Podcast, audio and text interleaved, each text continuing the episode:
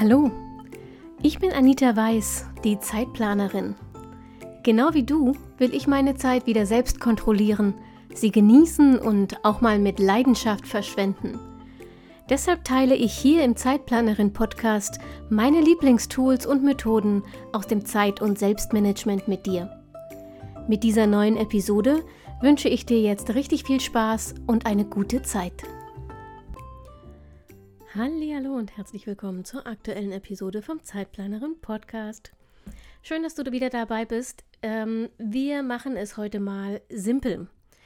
Mir ist aufgefallen, dass viele von euch ziemlich überwältigt sind, weil es so unfassbar viele Tipps und Methoden und Tools ähm, gibt, um seine Zeit zu organisieren, um sich selbst zu organisieren. Ähm, und deshalb habe ich mir gedacht, ich breche das mal runter und es äh, kommt heute die gute Nachricht, denn es gibt eigentlich drei sehr einfache Prinzipien. Wenn du die in deiner Planungsroutine umsetzt, dann hast du den größten Schritt zu einem gesunden und funktionierenden Zeitmanagement schon geschafft.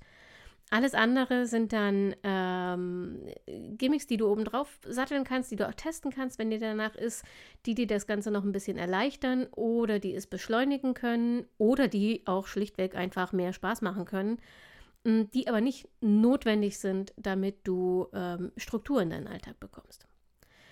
Und äh, gerade wenn du jetzt erst anfängst, dich mit Zeit und vor allem mit Selbstmanagement zu beschäftigen, dann kann die schiere Masse an Empfehlungen wirklich überwältigend sein, denn es gibt unfassbar viele ähm, Experten da draußen, die tolle Tipps haben, ähm, die auch alle funktionieren, aber eben nicht alle für alle. Und natürlich kannst du jetzt jedes Tool und jede Methode selbst ausprobieren und die finden, die für dich funktionieren. Und das, ganz ehrlich, das sollst du sogar. Aber ähm, es ist so ein bisschen wie beim Hausbau, also so wie ich mir Hausbau vorstelle. Ich wohne zur Miete aus gutem Grund. Die Wasserspeier kannst du eben erst dann auf das Türmchen montieren, wenn das Fundament und die Mauern sicher stehen, damit du überhaupt ein Türmchen bauen kannst. Und das Fundament für dein Zeit- und Selbstmanagement, das sind diese drei Prinzipien, die ich dir heute vorstelle wenn du, wie gesagt, wenn du die in deine äh, Planungsroutine integriert hast, wirst du einen riesigen Unterschied merken. Du bist sehr wahrscheinlich produktiver, aber bist vor allem, und das ist für mich der wichtige Anspruch an Zeitmanagement, du bist vor allem auch gleichzeitig entspannter. Und im besten Fall hast du eben so weniger Zeit und, äh, Quatsch, weniger Stress und mehr Zeit. Ähm, es lohnt sich also auf jeden Fall, die nächsten paar Minuten zuzuhören und zu schauen, ob du das für dich implementieren kannst. Der wichtigste Tipp von allen und Prinzip Nummer eins: sammle alles an einem Ort. Das betrifft vor allem deine Aufgaben. Entscheide dich für einen einzigen Ort, um diese Aufgaben, deine To-Dos zu sammeln. Ob das eine App ist, ein Notizbuch, ein Ringplaner, ein Kalender, ein Etui mit Zetteln, Post-its, ist völlig egal. Aber bitte widersteh der Versuchung, die Dinge aufzuteilen. Kannst du später machen, wenn du eine vernünftige Routine hast, aber am Anfang ist die Gefahr viel zu groß, dass du dich verzettelst, wenn du es auf verschiedene ähm, Tools aufteilst und dann irgendetwas hinten runterfällt, das du vergisst. Damit du dich beim Abarbeiten deiner Aufgaben wirklich konzentrieren kannst, musst du aber darauf vertrauen können, dass all die anderen Aufgaben, die irgendwann erledigt werden müssen, in der Zwischenzeit nicht in Vergessenheit geraten. Wenn du nie genau weißt, wo und ob du die Aufgabe schon notiert hast, dann äh, unterbricht dein Gehirn immer wieder das, was du gerade tust. Es wird dich mitten im Arbeiten daran erinnern, dass die Briefe noch zur Post müssen, ähm, der Blogpost für morgen noch nicht vorbereitet ist und hast du den Termin mit dem Vermieter eigentlich aufgeschrieben? Diese geistigen Störungen kosten dich unnötig Energie und, weil sie deine Konzentration unterbrechen, zwangsläufig auch immer Zeit. Und du kannst sie ganz simpel minimieren, wenn du die Dinge einfach immer am selben Ort sammelst und dir gleichzeitig angewöhnst, alle Aufgaben, die so aufpoppen im Laufe des Tages, auch sofort dort zu notieren. Also nicht mehr so, ah ja, danke, notiere ich später und weiterarbeiten. Ähm, denn dann provozierst du genau das, was ich gerade beschrieben habe. Dein Gehirn wird dich immer wieder daran erinnern, weil du hast es ja noch nicht notiert, du kannst es noch vergessen. Und die Gefahr, dass du es dann tatsächlich vergisst, bis es zu spät ist, ist zusätzlich noch äh, vorhanden. Wenn du also dir angewöhnst, die Dinge am selben Ort zu sammeln und sie immer sofort aufzuschreiben, wenn sie kommen, wird dein Gehirn tendenziell eher Ruhe geben. Und wenn dann doch einer dieser, oh, haben wir daran gedacht, Gedanken auftaucht, kannst du dich selber relativ schnell beruhigen, weil du blitzschnell nachschauen kannst. Du weißt ja, wo es steht, wenn es steht. Ähm, und wenn du siehst, du hast es aufgeschrieben, kannst du dich beruhigt wieder der eigentlichen Aufgabe zuwenden. Mein persönlicher Tipp, entscheide, ob du lieber analog mit Stift und Papier oder digital planen möchtest und dann such dir ein Notizbuch oder eine App aus, die dich schon beim Ansehen und beim Öffnen anspricht ähm, die dir, die du einfach gerne, also bei einem, äh, ich zum Beispiel bei einem Notizbuch, wenn ich, wenn ich einen guten Kauf gemacht habe, dann sitze ich manchmal da und streiche einfach nur so zehn Sekunden über die Seiten. Kennst du das? Ich weiß nicht, kann man das hören? Warte mal. Ich hole mal kurz mein eigenes Buch. Ups. Kann man das hören?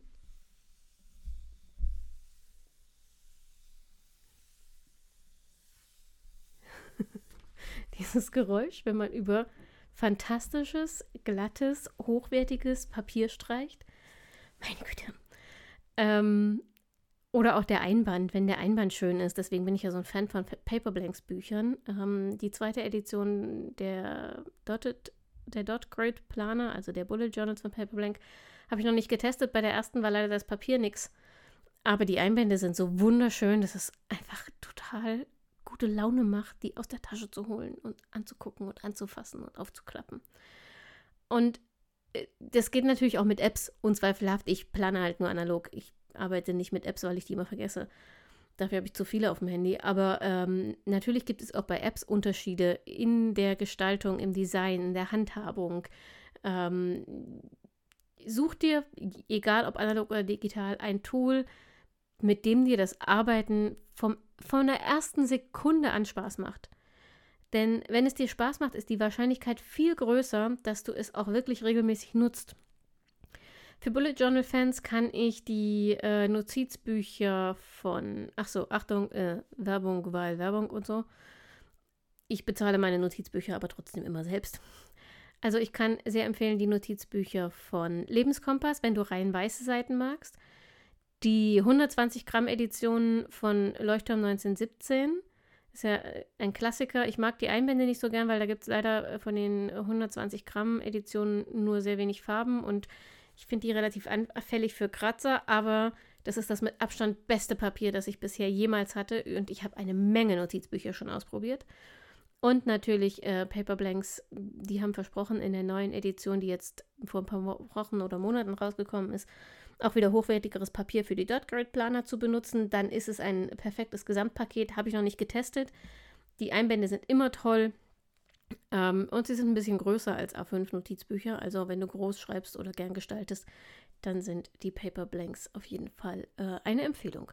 Billig ist dieser Spaß nicht, nur das mal vorweg. Man kann sich echt arm machen mit Notizbuchkäufen. Aber was soll ich sagen? Sie sind halt einfach wunderschön. So, nach diesem kleinen Werbeblock, den ich eigentlich gar nicht geplant hatte, kommen wir zu Prinzip Nummer zwei. Wie gesagt, Prinzip Nummer eins, sammle alles an einem Ort, vor allem deine Aufgaben. Prinzip Nummer zwei, plane regelmäßig, also am besten täglich. Es ist tatsächlich, Regelmäßigkeit ist Trumpf, nicht nur wenn es um Sport und Ernährung und weiß der Geier was geht, Schlaf, sondern auch wenn es um Zeitmanagement geht. Und zwar aus drei Gründen. Erstens, wenn du täglich planst, brauchst du dafür hm, zwischen 5 und 15 Minuten wenn du nur hin und wieder planst, brauchst du mindestens doppelt so lang, weil du einfach erstmal zusammensuchen musst, was ansteht, um den Überblick zu verschaffen, uns dann aufzuschreiben und zu entscheiden, wo schreibe ich es hin und was habe ich in der Zwischenzeit vergessen und zu gucken, was habe ich beim letzten Mal aufgeschrieben. Das dauert einfach alles ewig. Zweitens, wenn du täglich planst, rutschen dir Deadlines und Termine nicht mehr durch. Das senkt dein Stresslevel und zwar enorm. Und wenn dein Gehirn nicht mehr unter Dauerstress steht, kannst du deine Aufgaben viel schneller und effizienter abarbeiten.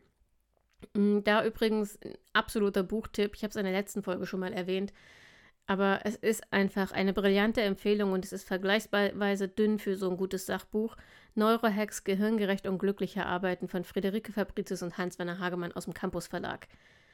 Auch hier äh, denkt euch das Werbesternchen, aber auch das habe ich selbst gekauft und ähm, werde nicht dafür bezahlt, es euch ans Herz zu legen. Es ist einfach ein brillantes Buch, wenn man wissen will, wie das Gehirn funktioniert und warum wir zum Beispiel uns nicht motivieren können Oder ähm, warum es so schwer ist, Gewohnheiten aufzubauen. Oder ähm, warum Belohnungen funktionieren. Und warum unerwartete Belohnungen viel besser funktionieren als erwartete Belohnungen. Also es ist ein grandioses Buch. Das äh, ist, ist es jeden Cent wert. Und die haben eben auch was zum Thema ähm, Gehirndauerstress und was das mit unserer Konzentration und unserer Effizienz und Produktivität macht. So. Ähm, wo war ich eigentlich gerade? Warte mal kurz. Achso, warum Regelmäßigkeit im Zeitmanagement Trumpf ist. Es gibt noch einen dritten Punkt. Regelmäßigkeit schafft Automatismen, also Gewohnheiten.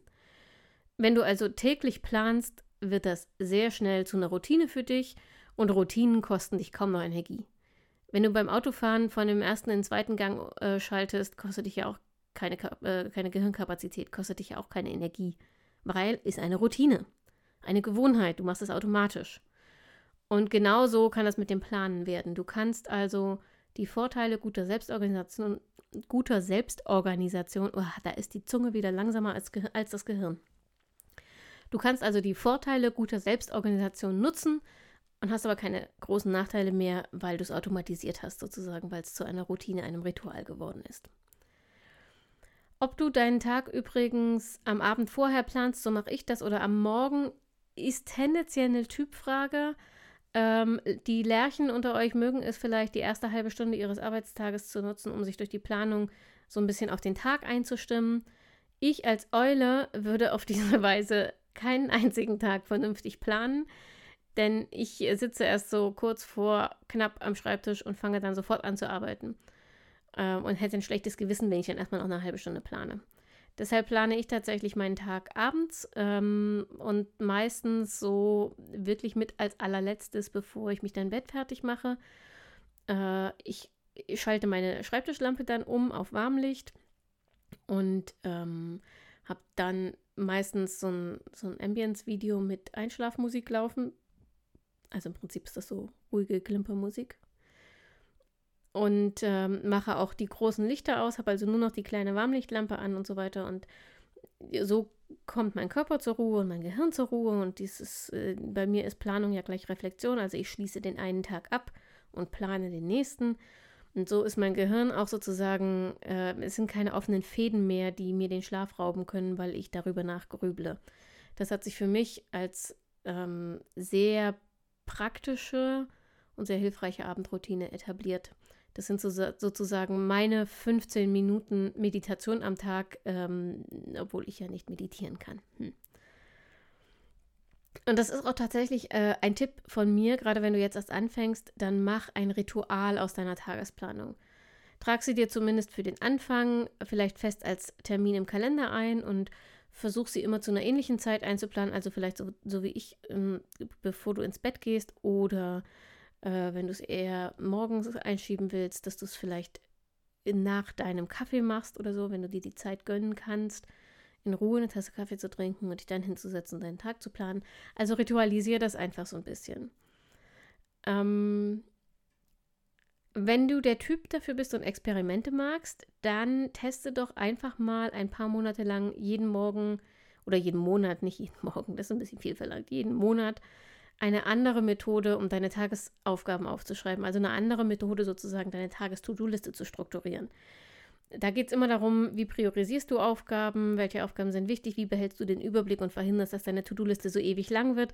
Da gibt es eine Menge Methoden. Ähm, ganz viele davon habe ich dir auch hier im Podcast schon vorgestellt. Meine eigene, die FEM-Methode, aber auch die 135-Methode, die Ivy Lee-Methode. Schau da einfach mal die alten Episoden durch oder schau auf zeitplanerin.de slash blog vorbei. Da findest du es alles auch nochmal zum Nachlesen. Ähm, Ach, und übrigens, oh, bevor ich das vergesse, das passt gerade so gut, äh, ganz neu gibt es auf zeitplanerin.de slash wiki auch ein Zeitmanagement-Wiki. Wenn du also ganz schnell wissen willst, wie sich die Methoden unterscheiden, das ist immer nur so ein, äh, ein einziger Absatz zu jeder Methode und zu jedem Tool, damit du einen kurzen äh, Eindruck bekommst. Und wenn du weiterlesen willst, sind die jeweiligen Blogposts, die ausführlichen, verlinkt. Also zeitplanerin.de slash wiki ganz neu, noch im Aufbau, sei ein bisschen geduldig mit mir. Das dauert alles eine Weile. Genau, aber die Methoden, deine Tagesaufgabe aufzuschreiben, also FEM 135, Ivy Lee und so weiter, die sind da schon hinterlegt. Da kannst du also einen ganz schnellen Überblick mal bekommen und kannst dein eigenes Experiment starten und für dich herausfinden, was für dich die beste Art ist, deine Tages-To-Dos aufzuschreiben. Kleiner Tipp am Rande: Einfach alles aufzuschreiben, was dir in den Kopf kommt, ist garantiert nicht die beste Art, deine Tages-To-Do-Liste zu schreiben. So, und ich habe ja gesagt, es gibt drei Prinzipien. Wir haben zwei. Nummer eins, sammle alles an einem Ort und lerne es immer sofort aufzuschreiben, vor allem deine Aufgaben. Und Nummer zwei war, äh, Regelmäßigkeit ist Trumpf. Und jetzt kommt Prinzip Nummer drei, plane alles und immer mit Puffer. Puffer ist dein bester Freund in Sachen Zeitmanagement, also gönn ihn dir. Dein Tag läuft niemals, also wirklich niemals so, wie du ihn geplant hast. Im besten Fall läuft er besser, als du ihn erwartet hast, aber in, all, in den allermeisten Fällen läuft er einfach nicht so, wie du ihn wolltest. Wenn das dein Ziel ist, übrigens, dass dein Tag so läuft, wie du ihn planst, dann äh, vergiss das. Dann experimentier besser nicht mit Zeitmanagement, denn das wird nicht deine Lösung sein. Aber gutes Zeit- und vor allem Selbstmanagement kann dafür sorgen, dass dich Unvorhergesehenes nicht mehr so der, aus der Bahn wirft. Und dafür ist die wichtigste Voraussetzung, dass du genug Puffer einplanst. In deine Tagesplanung kannst du Pufferzeiten auf zwei Varianten, auf zwei Arten einplanen. Erstens, dass du jede Aufgabe und jeden Termin mit Pufferzeit ansetzt. Als Faustformel gilt so ungefähr die Hälfte der Zeit, die für den Termin oder die Aufgabe realistischerweise benötigt wird, kommt nochmal als Puffer obendrauf. Achtung, kann man vielleicht leicht überhören, aber der wichtige Teil dieses Satzes war realistischerweise. Wir neigen dazu, wenn wir den Aufwand einer Aufgabe vorher einschätzen, das grandios zu unterschätzen. Wir halten uns für viel schneller, als wir in der Realität sind. Und das hat nichts mit Faulheit zu tun, sondern es hat einfach was mit unserem Zeitempfinden zu tun. Deshalb Überprüf dich da, wenn du diese Methode wählen möchtest, überprüf dich da vorher ein bisschen selbst, indem du wirklich mal eine Woche lang Protokoll führst, wie lange du für deine Aufgaben tatsächlich gebraucht hast.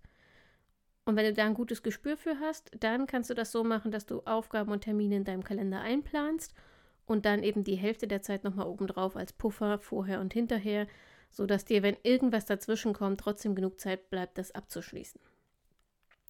Die Alternative ist, du planst eine Gesamtpufferzeit für deinen gesamten Tag ein. Nimmst also zum Beispiel ähm, nur so viele Termine und Aufgaben in deinen Tagesplan, dass du maximal drei Viertel deiner Arbeitszeit verplant hast. Der Rest ist frei. Ähm, frei in Anführungsstrichen. Der Rest ist dann Puffer für Unvorhergesehenes und du setzt ihn flexibel ein, wenn du ihn brauchst. Und glaub mir, du wirst ihn brauchen. Ich weiß, dass viele von euch ein Problem damit haben, so zu planen, weil die To-Do-Liste so kurz aussieht, wenn man nur drei Viertel verplant. Und weil ihr das Gefühl habt, ähm, zu faulenzen sozusagen, wenn ihr nur drei Viertel des Arbeitstages verplant. Aber glaubt mir, ihr werdet diese Pufferzeit brauchen. Und es ist ja niemandem geholfen, wenn ihr die To-Do-Liste super schön voll habt und jede Minute eures Arbeitstages verplant habt, das aber, weil ihr Menschen und keine Roboter seid, einfach nicht schaffen könnt. Dann habt ihr am Ende den Frust, weil eure To-Do-Liste mal wieder nicht abgearbeitet ist und fühlt euch auch nicht besser. Also mach's doch gleich vom Anfang an richtig und äh, plan dir von Anfang an nur drei Viertel des Arbeitstages mit Aufgaben zu und den Rest als flexible Pufferzeit. Und du kannst ja eine Irgendwann-Liste führen mit all den Aufgaben, für die jetzt gerade nicht dringend Zeit gebraucht wird, die aber mal irgendwann anstehen. Und wenn du tatsächlich, tatsächlich ausnahmsweise einen so perfekten Tag erwischt, dass alles läuft wie geplant, dann erstens, schreib mir eine E-Mail, ich möchte gerne teilhaben, ist mir nämlich noch nie passiert. Und zweitens, dann kannst du ja die Dinge aus der Irgendwann-Liste nach vorne ziehen und freust dich, weil du Dinge abgearbeitet hast, ähm, mit denen du gar nicht gerechnet hast. Hm? Ähm, aber nochmal, das habe ich ja eben schon mal gesagt, es ist aber einfach wichtig, deine Planung mit Pufferzeiten ist für den Eimer, hm, wenn du deine Zeit nicht realistisch einschätzt. Also wenn du jetzt einen acht Stunden Arbeitstag hast und planst sechs Aufgaben ein, die realistisch betrachtet alle zwischen zwei und drei Stunden ähm, brauchen werden, dann kannst du so viel Puffer einplanen, wie du willst. Du wirst am Ende des Tages trotzdem nicht alles schaffen und keinen Puffer gehabt haben, einfach weil es nach Adam Riese nicht möglich ist.